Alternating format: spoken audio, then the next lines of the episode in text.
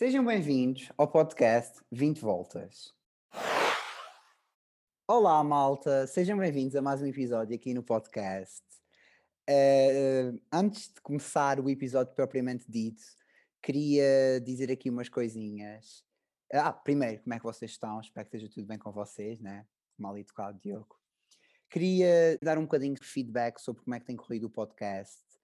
Uh, já que o segundo episódio que eu pus, o, episódio que eu, o último episódio que eu pus com a Matilde, foi gravado primeiro do que o primeiro episódio.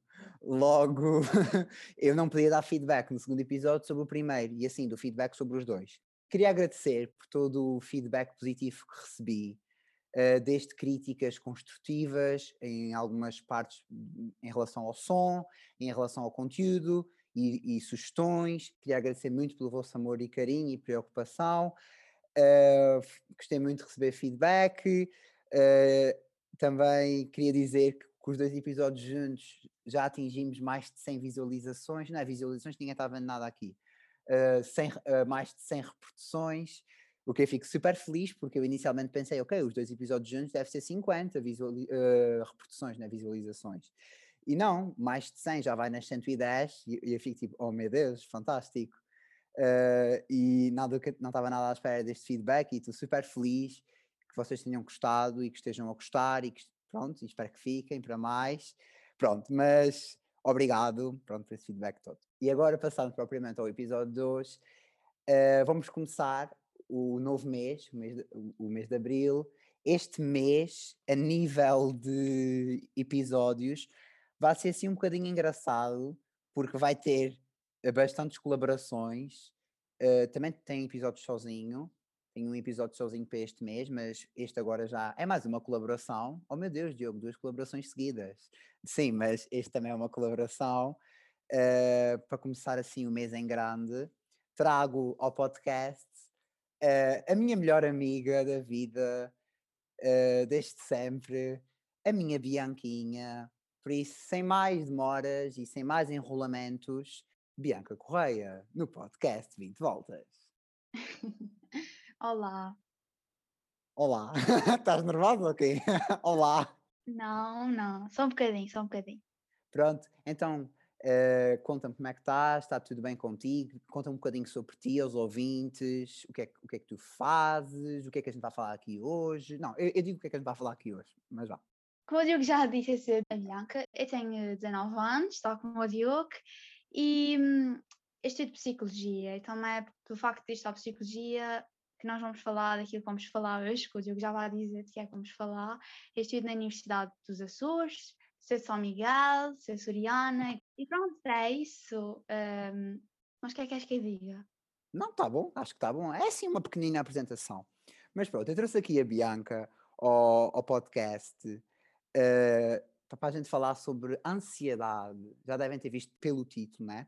Mas uh, tinha que trazer a Bianca e todos, todos os temas que sejam assim mais do, do teor psicológico, vou tentar trazer a Bianca porque ela estuda psicologia e acho que é sempre fixe ter uma, uma pessoa que perceba mais do assunto ou, ou que estude, não é bem perceba que há pessoas que não estudam psicologia e percebem, mas que esteja dentro e que estude e que esteja na área pronto, e vamos, conseguir dar uma visão mais técnica sobre estes assuntos. Uh, pronto, é isso. Vamos falar sobre a ansiedade. A nossa amiguinha ansiedade. Então, Bianca, antes de começarmos mesmo assim, propriamente a falar sobre a ansiedade, uh, queria perguntar porquê é que seguiste psicologia? Qual, pronto, o que é que te apaixona nessa área? Pronto, para começar, eh, psicologia não foi desde sempre, não é aquela coisa clichê, ah, sempre quis ser psicóloga desde criança, não. Uh, a verdade é que desde muito tempo eu queria ser médica. Só que depois eu fui para o secundário e comecei a ver que as coisas não eram assim tão fáceis. Mas uh, o ser humano, o comportamento humano também foi outra parte que sempre me interessou. Sempre gostei de entender as pessoas, de ajudar as pessoas. Uh, e depois comecei a perceber o que é que realmente um psicólogo fazia, o que é que a psicologia estudava. Uh, também quando tive a disciplina de psicologia no 12 ano, e foi realmente isso que me apaixonou e me levou para o curso de psicologia. E aliado de tudo isto, também queria muito combater o estigma que ainda existe com a doença mental, uh, com a saúde mental, que as pessoas ainda olham para isso como algo não tão importante como, a, como as doenças físicas. E, e, pronto, e foi por isso. E há uma área lindíssima mesmo. Uh, ok, bastante, bastante bem explicado, vá. não, isto porque eu permite-me, permite-me, oh meu Deus, que formal. De, deixa, deixa-me acrescentar uma coisa aqui, porque tu não disseste. Tu disseste que só começaste a gostar mais de psicologia no 12 ano. Eu vou explicar porquê. A Bianca disse que queria ser médica não sei o quê. Mas eu lembro-me, porque eu conheci a Bianca quando estava no décimo ano, quando a gente estava os dois no décimo ano, e eu lembro-me que a, a Bianca no décimo ano, eu, eu, sempre soube o que é que queria fazer, mas a Bianca, lembro-me no décimo, no décimo primeiro, sempre me dizia: uh, Eu não sei o que é que quero fazer. Eu não sei, não sei, não sei. E depois ela foi para psicologia no décimo segundo ano e depois ela é que percebeu: Ok, eu quero ir para psicologia. Ou seja, também aqui para vocês perceberem que há pessoas que só no 12 ano é que percebem o que é que querem fazer. Porque a Bianca teve a sorte de ter-se lembrado, ok, vou escolher como opção psicologia, porque ela estava super à toa até o 11 primeiro, que não é a coisa mais incomum de sempre, mas das minhas amigas é, talvez, e amigos, é das únicas pessoas que só perceberam no 12 ano o que é que queria fazer, mas se vocês estão nessa situação, não se preocupem, são décimo primeiro e não sabem o que é que vão fazer. Não se preocupem, temos aqui um caso vivo e um caso de sucesso, porque a Bianca é mega aluna na faculdade, porque ela gosta e, é, tem grandes notas, tem mais notas do que eu na faculdade. No secundário tirava melhores notas do que ela, mas depois na faculdade inverteu completamente, o que tem é piada. E não há mal nenhum nisso. E, e até se uma pessoa for para um curso na, na faculdade e não gostar daquele curso, não há mal nenhum é trocar de curso, porque a gente tem que estar naquilo que a gente gosta, naquilo que a gente gosta de estudar e também naquilo que a gente quer fazer no futuro, né? Não vamos estar só uhum. por estar, temos de dar prazer a fazer as coisas. Uhum. Olha, queria te perguntar mais uma coisa, é que não está nos tópicos, mas eu gostava de perguntar porque me lembrei agora. Que é, há, as pessoas têm muito aquela maniazinha irritante de gozar com as pessoas que, que vão para a psicologia ou com as pessoas que vão para essas áreas desse género e não vão. Se tu reparares, uh, as pessoas gozam muito com as pessoas que vão para sociologia ou psicologia ou. Serviço coisa... social, educação básica, sim. Exato, as pessoas gostam muito de gozar e tu sentes que agora que estás no segundo ano da faculdade, tu sentes que ainda recebes críticas e sentes que a tua sentes que a tua vá, o curso que estás a tirar ainda para muita gente é uma piada eu não acho que as pessoas olhem para o curso de psicologia, dentro dos cursos que são da mesma área de psicologia, de ciências sociais e humanas, de serviço social, educação básica, eu acho que as pessoas olham mais de lado para serviço social, sociologia, para psicologia já olham mais como um curso sério, isso na universidade. Agora, pessoas assim mais velhas, fora da universidade, ainda olham muito para os alunos de psicologia e até para os psicólogos, como, a, como alguém que não é levado a sério, que aquilo que faz não é levado a sério, que a psicologia nem sequer é uma ciência. E, e é assim na, na universidade que as pessoas de medicina, as pessoas desses cursos assim, uh, são vistas como mais inteligentes, que estão num curso mais sério, que vai ter mais futuro do que o nosso, o que é mais difícil. E isso é importante deixar aqui, pronto, que isso é obviamente para combater, né? Uh, e acreditem, malta, que eu não conheço ninguém que faça tantos trabalhos e que se esforce tanto e que tenha tanta coisa para fazer como a Bianca, e ela está em psicologia, e eu estou em matemática, que é um curso que supostamente as pessoas dizem que é difícil, uh, que, é que, é mais difícil, não sei quê, e não sei o que mais, mas imagina, não, não é comparável, mas, por exemplo, a Bianca tem muito mais trabalhos do que eu, e sinto que estuda muito mais do que eu, e pronto, e, não tem, e uma coisa não tem nada a ver com a outra e as pessoas gostam muito desses é. estigmazinhos. Cada curso é um curso, né? Cada curso tem as suas coisas.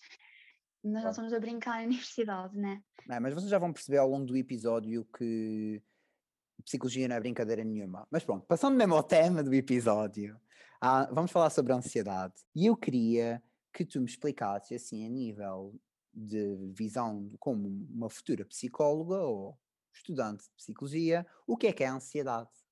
Pronto, a ansiedade, para começar, é uma emoção natural. Uh, ou seja, há uma emoção que nós todos sentimos uh, no nosso dia a dia. Só, pronto, pronto, há pessoas que sentem mais ansiedade, ou seja, sentem mais têm ansiedade em mais intensidade do que outras. Uh, e normalmente a ansiedade é vista como uma emoção negativa, Uh, mas para a psicologia, não há emoções negativas e emoções positivas. O que existe é emoções agradáveis e emoções desagradáveis, porque todas as emoções têm um papel para a nossa sobrevivência. E a ansiedade, o medo, uh, são também emoções necessárias e que nós precisamos sentir.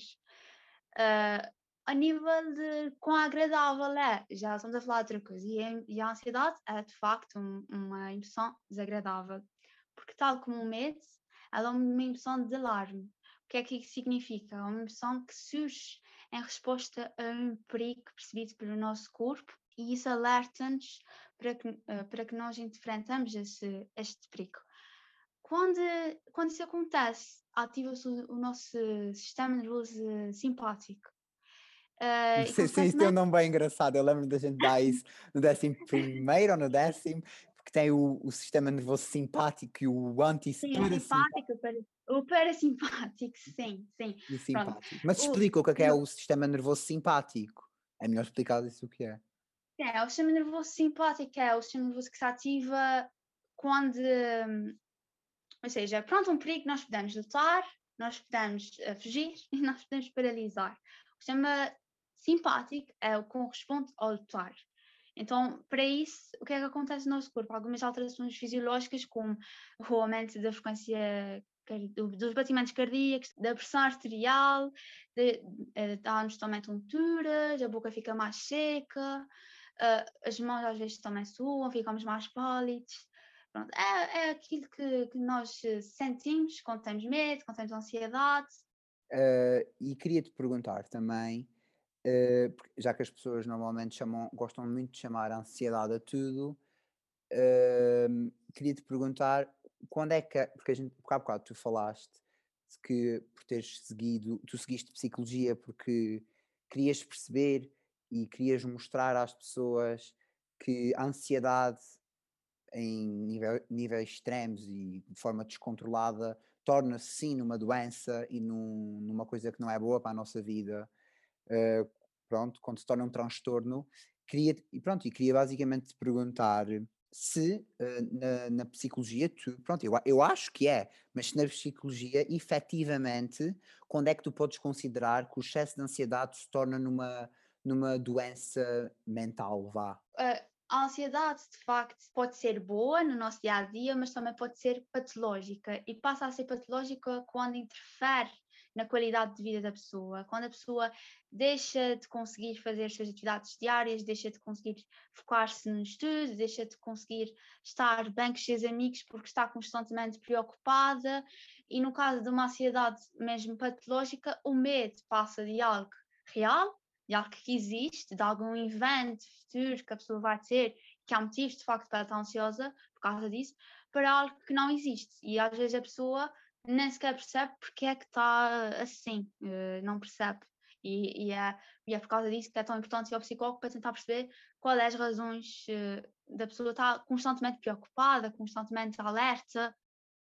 Uh, e até há dados específicos da OMS que, que, dizem que a ansiedade corresponde a um dos principais problemas de saúde mental e, e dos principais problemas que levam uma pessoa a um psicólogo.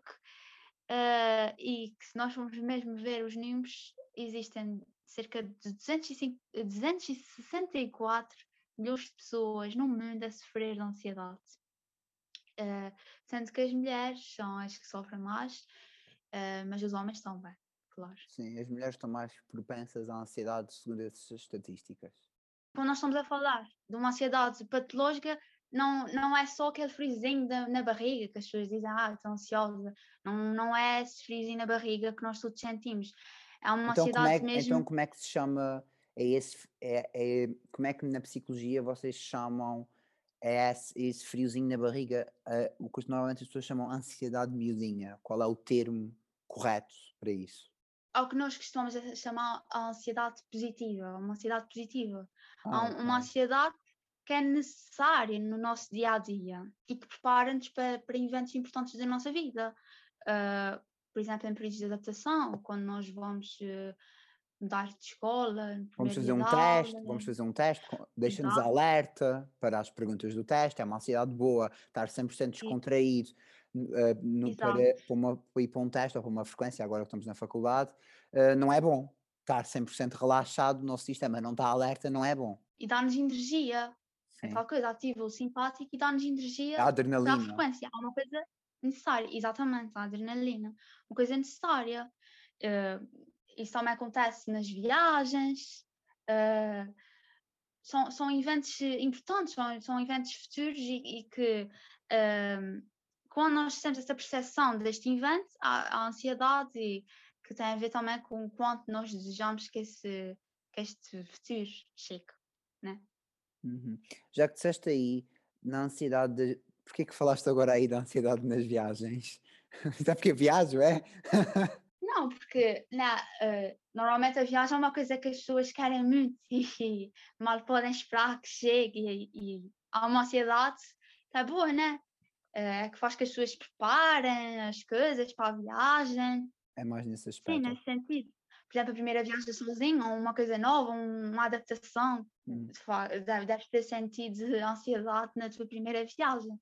Na viagem à Grécia, sim, senti Senti, sim, sim, senti bastante ansiedade.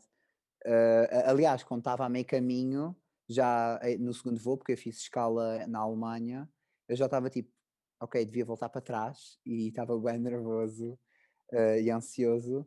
Uh, pronto, e, mas não deixei que a ansiedade me, me tomasse e continuei sempre para a frente e depois foi muito bom, mas certo, claro que houve momentos em que, eu, que, em que só me apetecia voltar para casa porque não era durante a viagem, no início, antes de começar mesmo as duas semanas em que eu estive na Grécia, houve vários momentos em que eu pensei, ok, Diogo, é, onde, onde, é que tu foste meter, o que é que tu acabaste de fazer, estás a sair demasiado da tua zona de conforto, mas pronto, mas é, foi, aí foi uma ansiedade boa, porque deu uma, deu uma adrenalina também e tornou a experiência muito mais uh, memorável, e pronto, e que agora aquela ansiedade agora já não sinto, como senti aquilo, Agora já não sinto esse tipo de ansiedade. Já não é uma coisa nova, já não é um evento novo.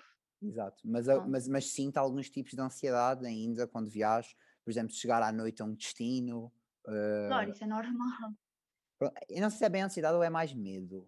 Se calhar é mais não, não é ansiedade, é isso. É outra coisa que nós podemos uh, dizer aqui, porque as pessoas tendem a chamar de, de, de ansiedade, o stress, a ansiedade, o medo, a ansiedade. Essa ideia é ansiedade. Então vamos é. distinguir. Já explicaste o que é, que é a ansiedade e então distingue os outros. A ansiedade é, uma, é a tal antecipação de uma ameaça futura, ou seja, é o tal pressentimento de que alguma coisa vai acontecer. O medo há uma resposta também emocional, mas há um perigo real, um perigo que nós estamos a, a, ver, ou então um perigo percebido, por exemplo, nós podemos nunca ter visto uma cobra, né? mas nós todos temos medo de cobras porque nós sabemos que a nossa espécie sofre muito por causa das cobras e é por causa disso que nós temos medo de cobras, porque nós não tínhamos visto uma cobra Ouvido. na nossa vida. Sim. Pronto. E o stress está diretamente relacionado com o aumento de cortisol. Que é uma substância são... Que é uma, uma hormona ah. que, no nosso sangue que, em caso de, de excesso, pode levar ao tal burnout, que, uhum. que as pessoas ficam mesmo sem energia para conseguir fazer as suas atividades diárias. É o tal escutamento. Ok, escutamento nervoso, que se fala. Um, acho que também era interessante nós falarmos aqui das nossas experiências uh, com ansiedade conta-me aí, se alguma vez já sofreste de ansiedade de, forma negativa, uh, pronto, a ansiedade, não é negativa, desculpa, a, a, a chamada ansiedade patológica. Se já sofreste algum, alguma vez desse tipo de ansiedade ou não? Eu, é porque eu, eu acho que a nível da escola sei que não, mas noutros ramos da tua vida. Não, por acaso eu nunca fui uma pessoa com muita ansiedade ao nível de que se possa dizer que é patológico, porque pronto, é normal, já eu sinto-me com alguma ansiedade por um trabalho, com a frequência, mas nunca ao ponto de me bloquear, de interferir na minha rotina diária, nunca foi algo patológico que eu tivesse que correr a um psicólogo para me ajudar, uh, nunca, nunca, nunca foi algo que, que eu tivesse. Pronto, a ansiedade normal, claro que já tive, né? Toda Todos nós estamos, como eu disse no início eu fiz essa pergunta porque os ouvintes não te conhecem, né? Uh, mas eu obviamente não sabia que tu ias Ah. responder isso, porque eu conheço perfeitamente. Mas o, e o que, é que é, o que é que é engraçado aqui? É que eu, ao contrário da Bianca, sou uma pessoa extremamente ansiosa. Está muito melhor, mas a minha experiência com a Sim. ansiedade patológica, olhem, foi mesmo patológica. E acho que também é, isso é uma das razões de, de eu e a Bianca acho que termos nos tornado tão amigos. Porque a Bianca transmite muita calma. É uma coisa que eu já te disse imensas vezes.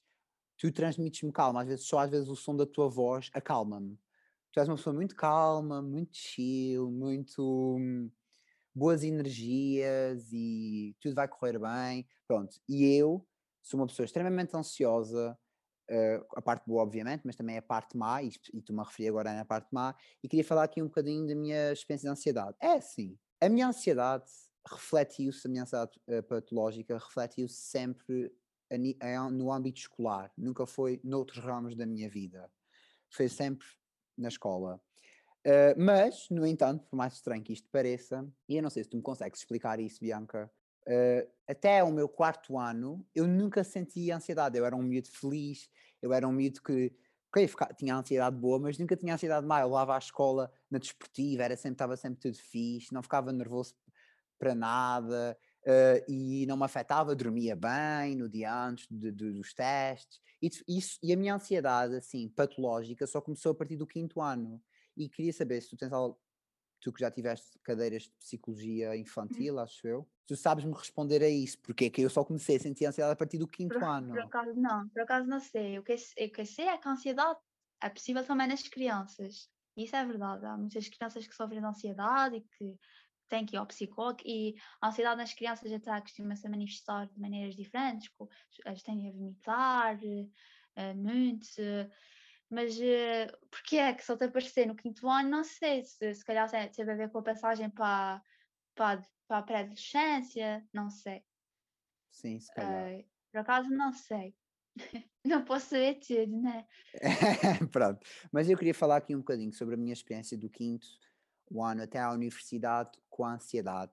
É assim, a minha ansiedade patológica foi melhorando com, com o tempo, foi ficando cada vez menos intensa, mas eu, como a, própria, como a Bianca disse, essa, a, a, que a ansiedade se manifestava nas crianças, vomitar, não foi o que tu disseste? Vomitar. Sim, Sim, vomitar. pronto. Quinto, sexto ano, sétimo ano, eu tinha todos aqueles sintomas. Eu vomitava no dia dos testes, eh, eu não dormia nos dias antes, eu ia direto Exato, para os testes, estava sempre com vontade de ir à casa de banho, dava-me diarreias, dava-me falta de ar, dava-me dor de cabeça, tinha todos os sintomas e mais alguns de ansiedade patológica. E sim, afetava-me muito, porque era antes de fazer o teste, e- era um, era um mal-estar terrível. A minha sorte é que quando eu sentava o rabinho na, pronto, na cadeira para fazer o teste, acalmava-me. Mas houve uma vez, eu lembro-me, nunca mais me esqueço disso, em que estava num teste de matemática eh, e que eu tive uma branca total. Pedi à professora para sair da sala, para apanhar ar, porque eu não estava a me sentir nada bem. Estava no quinto ano, foi horrível, juro, pensava mesmo que ia chumbar. Depois tive 70 e tal por cento, porque depois de ir lá fora acalmei-me e consegui fazer, mas não tive tanto tempo, porque tive para aí meia hora lá fora hum, a tentar me acalmar. É para vocês verem, né, que em excesso, pronto, dá, dá asneira. Perdemos o foco em vez de, ganharmos. Exato.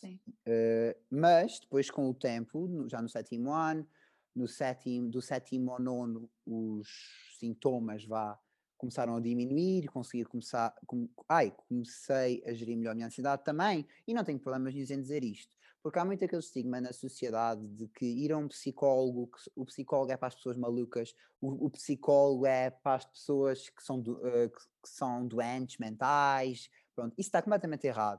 Aliás, até há muitos psicólogos que, que dizem que toda a gente devia ir pelo menos uma vez na vida a um psicólogo para ver como é que está a sua situação psicológica. E acho que até tu já me disseste isso uma vez. E não és psicóloga. Uma vez na vida, uma vez na vida acho que é pouco, mas uma vez no ano. Pronto, mas pelo menos uma vez na vida. Sim. Sim. Porque é normal não estar, não estar sempre bem psicologicamente. Se as pessoas fazem consultas de rotina no médico, porque é que não fazem também no psicólogo, né? É isso. É, é uma coisa. Eu acho que é muito desvalorizada a saúde mental ainda. Sim.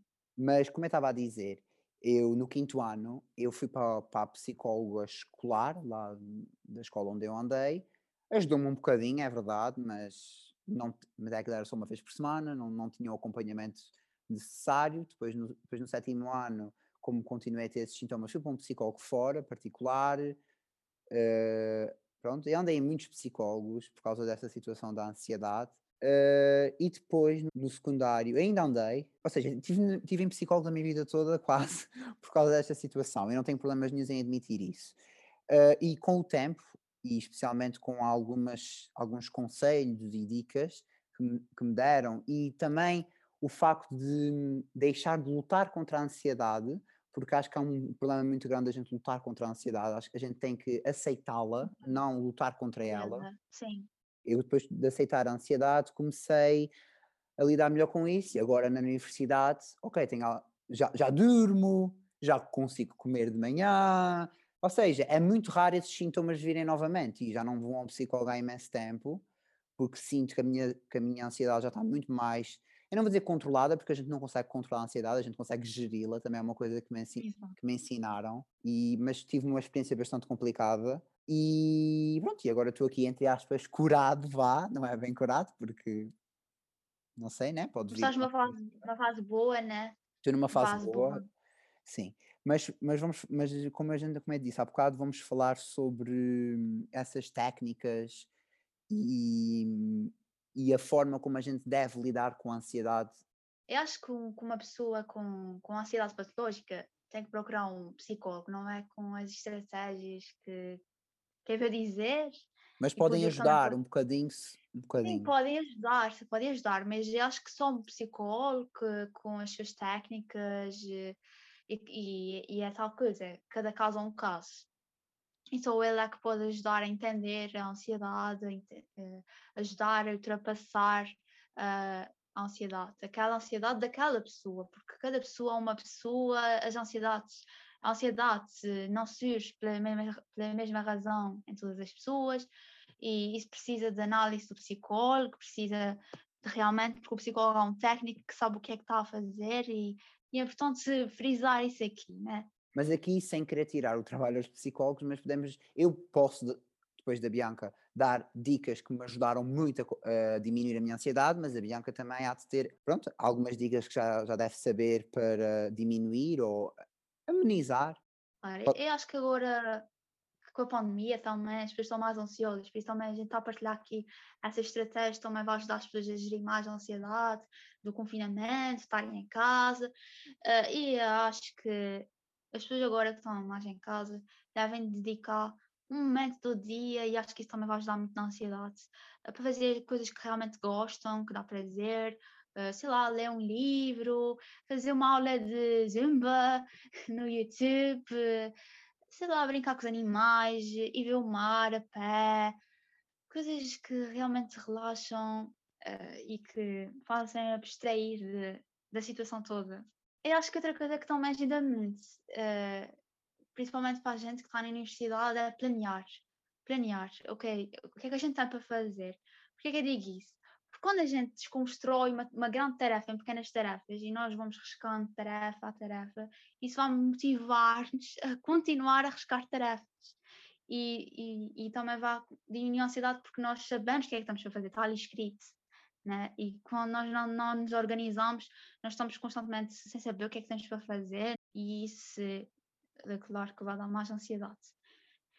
Um, também uh, eu acho que, que é muito bom uh, os tais exercícios de respiração, que certamente tu que já passaste por ansiedade vais partilhar uh, exercícios de respiração que também são muito recomendados pelos psicólogos, que é o focar no aqui e agora, porque as pessoas ansiosas estão constantemente no futuro.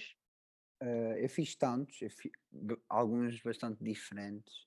Pronto, tem aquele que é numa situação antes mesmo de, um, de uma frequência ou de um teste, quando era no, no, no básico ou no secundário, uh, é aquele truque de inspirar, contar até três e expirar e fazer, e, e, fazer isso várias vezes, fazer isso umas 10 vezes.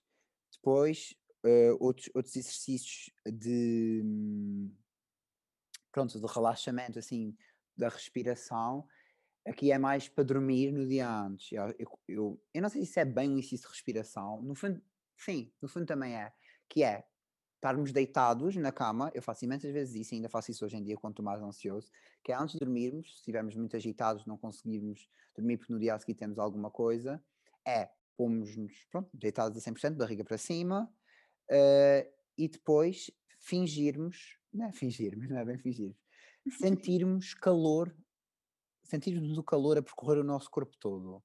Uh, começa pelos pés e depois nós pensamos, agora o calor está a subir para os joelhos. E depois temos que sentir o calor. E sente-se mesmo o calor nos joelhos. E depois vai subindo e vai até à barriga, depois para o ombro, depois vai para o braço, uh, para, para os dedos, depois vamos sentindo esse calor. Isso ajuda muito. E obviamente com os exercícios da respiração. Isso tudo, fazendo isso ao mesmo tempo que estamos a, e depois também temos, temos, temos esse exercício e também concentrarmos-nos, enquanto estamos a fazer esse exercício, concentrarmos-nos exclusivamente na, na respiração. Estamos a ouvir uhum. a nossa respiração. Exato. O, o nosso, mas não é estar a forçar a, a inspirar e a expirar, é a nossa respiração normal. Estarmos a, uhum. Porque a gente normalmente, quando está a fazer qualquer coisa, a gente não se apercebe da nossa respiração. E a gente ouvir a nossa respiração, ver que está tudo a funcionar, acalma muito. Acho que de respiração não tem mais nenhum que eu tenha feito. Também já vi um rapaz que também já sofreu muita ansiedade, que ele o que fazia era fechava os olhos, focava-se também na respiração, só que em vez de, disso, de, do calor que estás a falar, ele tentava identificar dois sons à, à sua volta. Pronto, nunca... ah, ah, já vi uma coisa disso até no TikTok, que é, uh, como é que é? Que tem a ver com os cinco sentidos. Agora não vou dizer isso certo, mas é uh, fechar os olhos, não, não é fechar os olhos, não convém, para, para esse exercício. Que eu vi foi Sim. a pessoa estar a concentrar na respiração e depois dizer cinco coisas que vemos, quatro coisas que cheiramos, três coisas que ah, ouvimos, ah, duas coisas que uh, sentimos, por causa do tato, e uma coisa que as nossas papilas gustativas saibam. Ou seja, qual foi a última coisa que a gente comeu, que dá para a gente sempre sentir, pronto, o que é que, gente, o que, é que está na nossa saliva. Agora vocês todos estão a, estão a fazer, produzir saliva e, a, e a ver o que é que até sabe. Eu, até eu. Portanto, eu agora estou a saber a frango, ok? Está-me a saber a frango porque é que comi frango ao almoço. e a gente está a gravar isso depois do almoço. A Bianca deve estar a saber café, por causa do meu café há bocado. Uh, Pronto. Sim. Tem esse exercício que é, é, mais, é, ainda mais complexo. Pronto, e às vezes a gente está tão focados nisso que Sim. se esquece da ansiedade. É, o focar no aqui e agora é a principal premissa. Não sei se queres falar de mais técnicas de ansiedade que não sejam de respiração ou eu, ou eu posso falar de mais alguma que não tenha a ver com respiração. Não, podes falar agora mais também das técnicas que te ajudaram, sei se é respiração. Ah, ok. Uh, agora, as técnicas que eu usei e que para mim funcionaram, Sim, não funcionar para vocês, mas para mim funcionaram, foi essas todas da respiração, como eu disse, que ajudavam muito. Outra que me ajudava muito e que aí eu fazia mesmo nas sessões do psicólogo, mas vocês podem fazer isso em casa. Como a Bianca disse, e as pessoas que sofrem de ansiedade patológica estão sempre a projetar no futuro.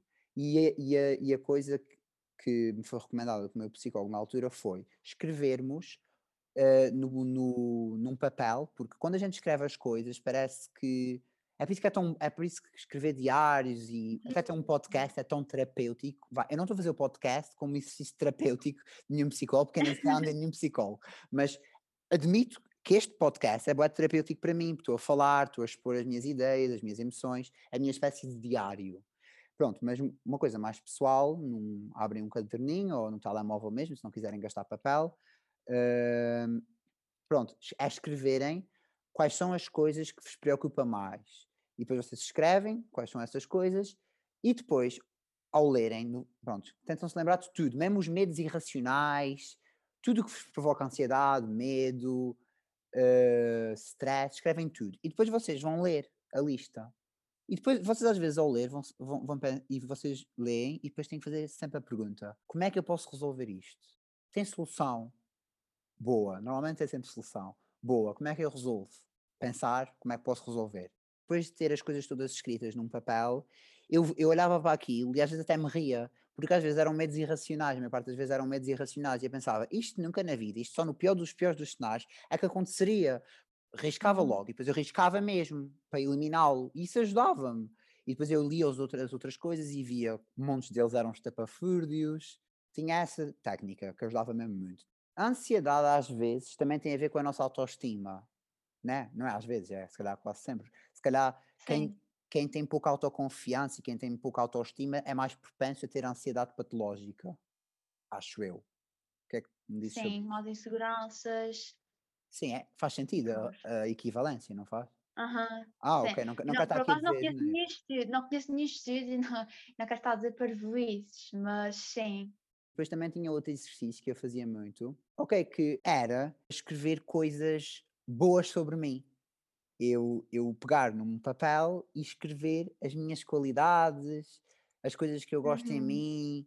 Depois também ajudou-me bastante, porque eu também tinha autoestima baixa, fazer um exercício que eu adorei fazer no psicólogo. Pronto, eu tinha esse, que, fazia, que eram as qualidades, e isso ajudou-me muito. E depois às tantas eu via que tinha montes de quali- qualidades, e, e isso ajudava, aumentava imenso a, nossa, a minha autoestima, como é normal, né? Faz ter a sentido. confiança.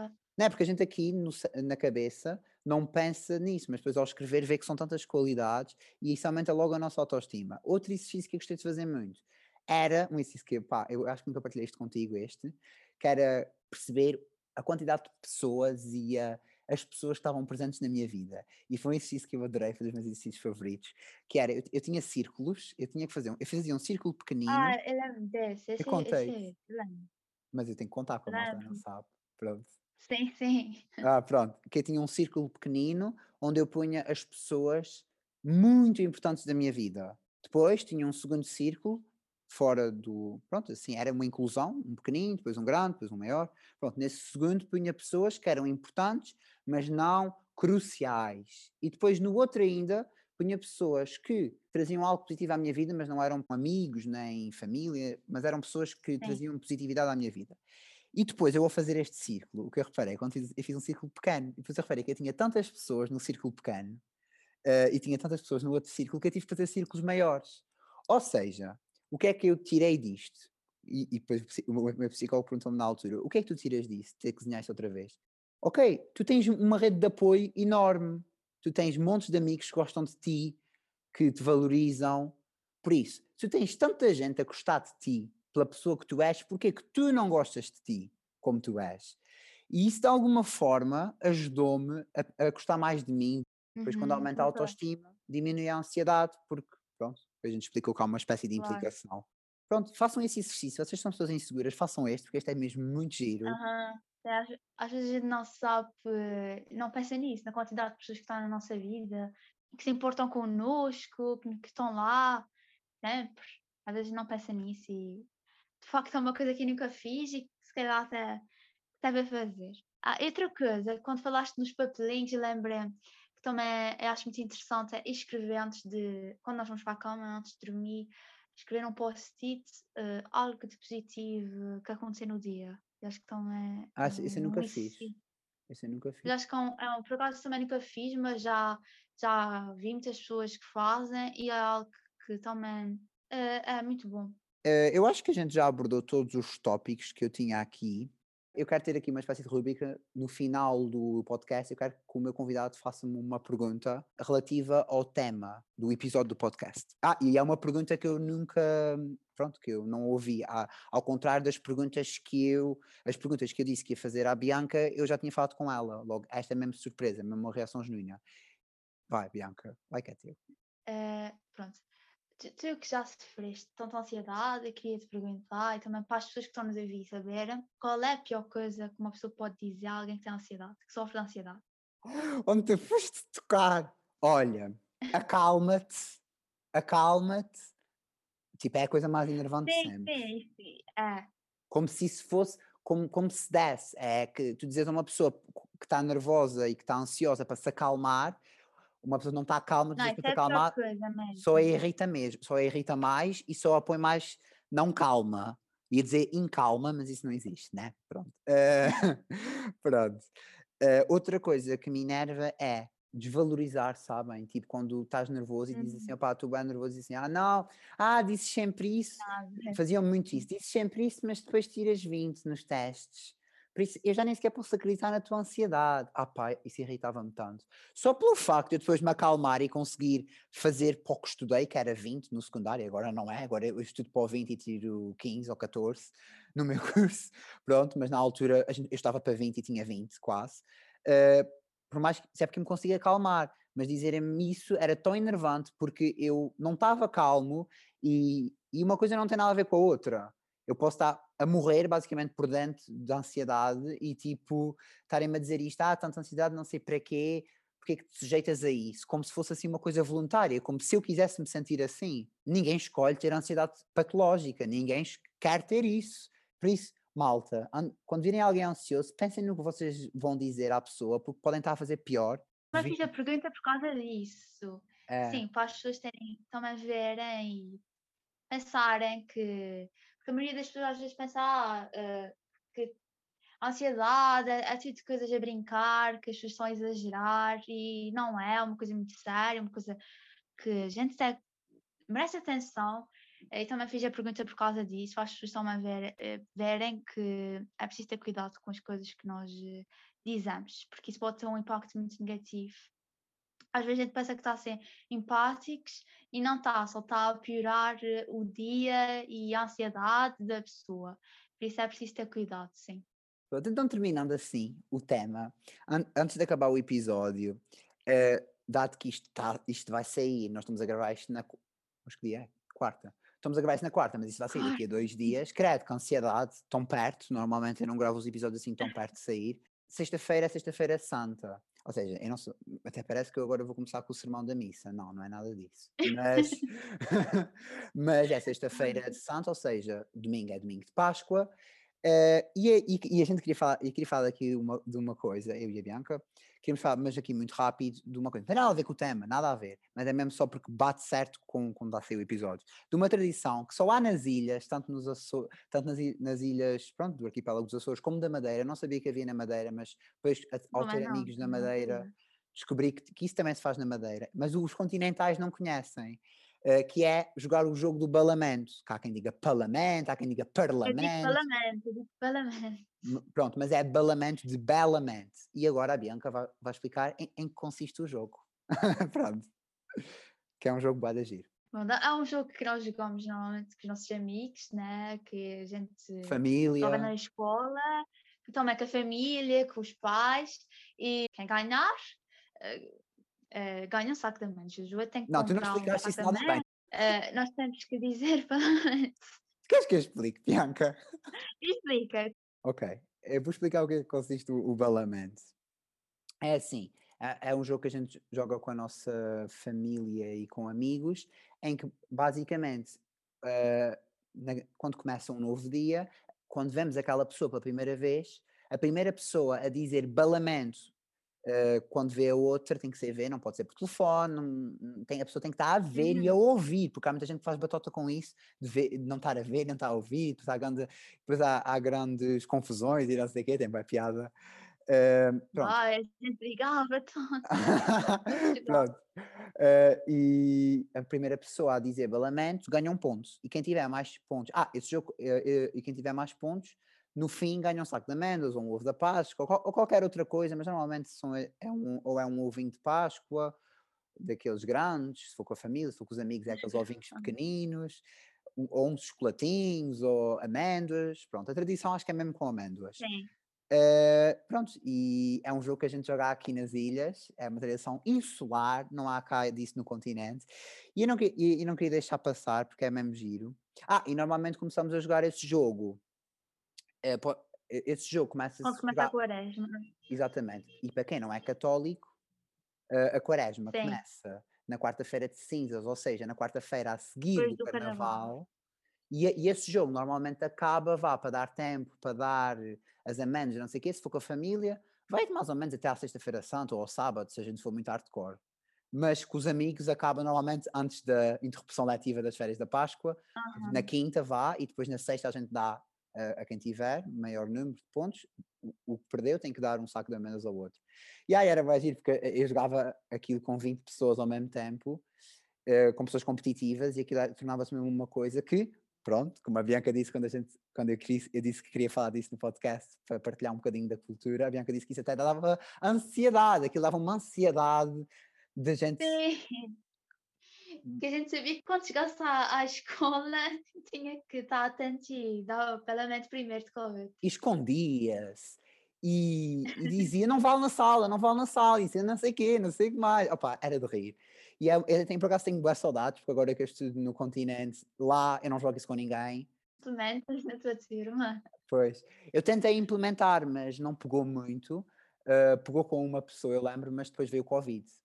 Pronto, que começas a jogar não joguei com ninguém este ano. Pois nem, eu não joguei, nem, nem este ano, nem o ano passado. Uh, mas pronto, malta, queríamos partilhar aqui esta coisinha gira do balamento. Então, para terminar o episódio, eu falo pela Bianca também, nessa parte. Uh, católicos ou não católicos, cristãos ou não cristãos, porque eu não sei quem é que celebra a Páscoa, quem é que não celebra, se os, se os não católicos cristãos celebram, não sei, não faço a mínima. Eu, eu não, não. Tenha uma boa Páscoa. Espero que estas férias estejam a ser muito boas. Espero que esteja a dar para descansar um bocadinho. Com muitas amêndoas e sejam felizes. E chocolates Kinder. Tem que ser dos bons, que se é para comer coisas doces, que sejam das boas, né? Sim, engordar para não ser nada de bom não vale a pena. Pronto, malta. um abracinho grande, gigante e até ao próximo episódio. Tchau. Tchau. Beijinhos.